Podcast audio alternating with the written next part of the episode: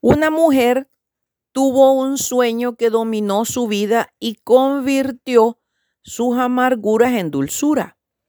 Soñó que formaba parte de una multitud y que estaba de pie en un prado verde.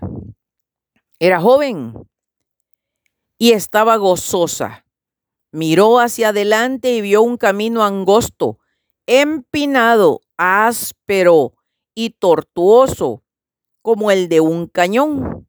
El camino siempre ascendente estaba tapizado de cardos y espinos. Una voz imperativa le dijo, Más allá está tu camino de vida, camina por él. Ningún pie humano podría caminar sobre estos abrojos sin sangrar. Ninguna fuerza humana puede ascender por un sendero áspero y tan lleno de espinas. Me desmayaría, sangraría y moriría, rehusó ella.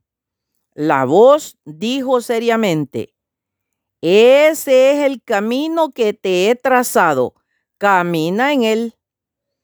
Ella caminó y a los pocos pasos estaban las piedras y los abrojos.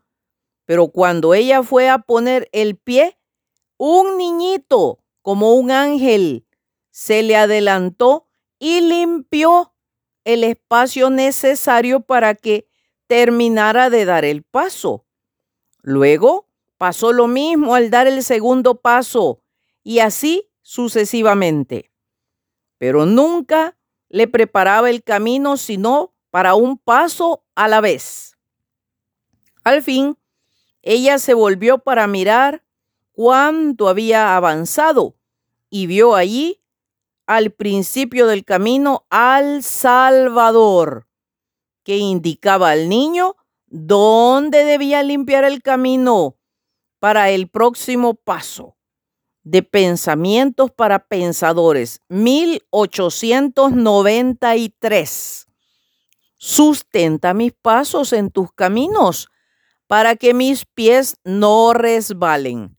Salmo 17, 5. Ojo, bendiciones.